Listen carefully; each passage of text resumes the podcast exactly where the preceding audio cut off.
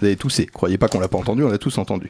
Euh, puisque vous ne m'aurez pas écrit de lancement, mon cher Pitoum, comme le veut votre stupide tradition depuis 4 ans que je vous côtoie à l'antenne, laissez-moi vous donner euh, une information qui n'a rien à voir avec la choucroute. En Asie, les anguilles sont désormais plus précieuses pour les trafiquants que le caviar. Voilà. Eh oui, J'en suis ravi. Bah, tu m'étonnes. François, François.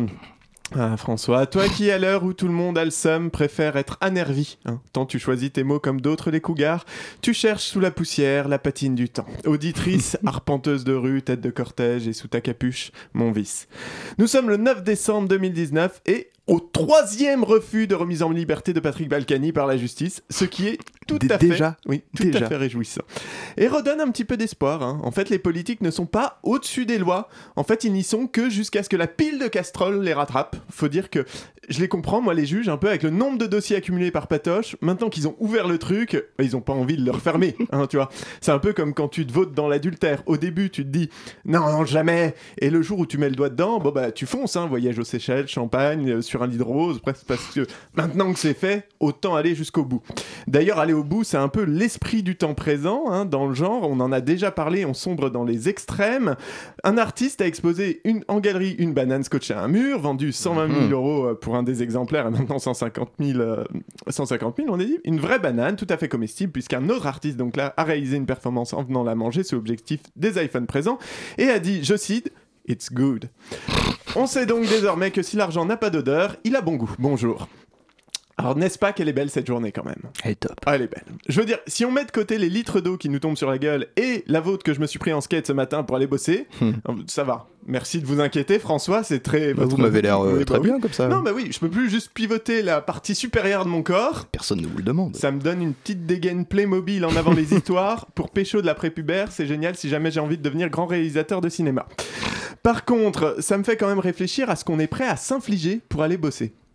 Je veux dire, on peut quand même un peu parler d'aliénation quand tu es prêt ou prête à te taper 45 minutes de marche sous la pluie, 20 minutes d'attente sur un quai bondé et une demi-heure dans un wagon façon Paillardis Patrick Sébastien, alors qu'en vrai, ton boulot, généralement, c'est pas de sauver des vies, hein. c'est de choisir une jolie typo pour la presse du kick-off de demain. Ce qui m'amène, non sans détour, je le concède, à mon sujet du jour, sujet pour lequel j'ai une admiration incommensurable, c'est-à-dire qu'on peut pas le mesurer, même avec une grande règle. Jean-Paul Delevoye.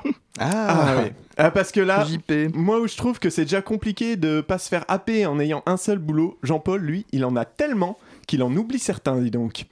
Alors je resitue le contexte pour Lucie, hein, celle qui est toujours un peu à l'arrache dans le fond. Jean-Paul Delevoye, c'est le bonhomme chargé par Macron de mettre en place la réforme des retraites. Et c'est notamment de son rapport et de ses suggestions que, que devient en fait le bordel ambiant du moment.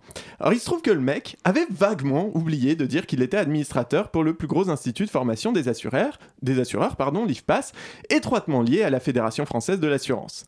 Or, que disent les opposants à la réforme, et notamment au passage à une retraite par points? Eh bien qu'en baissant le montant des pensions, parce que Dixit Fillon, qui parfois était honnête, le seul intérêt d'un système par points, c'est de filer moins de thunes, on va favoriser la retraite par capitalisation des assurances privées. Bah oui, les gens sont pas complètement cons. S'ils voient que leur pension baisse, ils vont passer par des assurances pour en avoir plus. C'est quand même bien fait le hasard, hein. Parce que c'est comme moi l'autre jour, je vois, je vais chercher mon vélo, et là je vois une gamine en train de me lacérer les pneus au canif. Mais alors, coup de bol, dans l'autre main, elle avait un panneau Rustine a pris cassé. C'est bien fait quand même tout ça. Nickel. Bref, Jean-Paul lui a dit que non, mais c'est juste un oubli. hein. De toute façon, il y connaît rien en formation d'assureur et pas de souci, il va démissionner. Il a compris le truc. En Macronie, pour être dans le vent, faut brasser de l'air et péter plus haut que son cul. C'est des conditions sine qua non pour faire partie du sérail. Merci à vous, Pitoum. Votre générosité radiophonique est si grande qu'elle a un peu débordé sur la table. hein. Et qui c'est qui nettoie derrière Personne. Vous revenez quand vous voulez, bien sûr. Évidemment.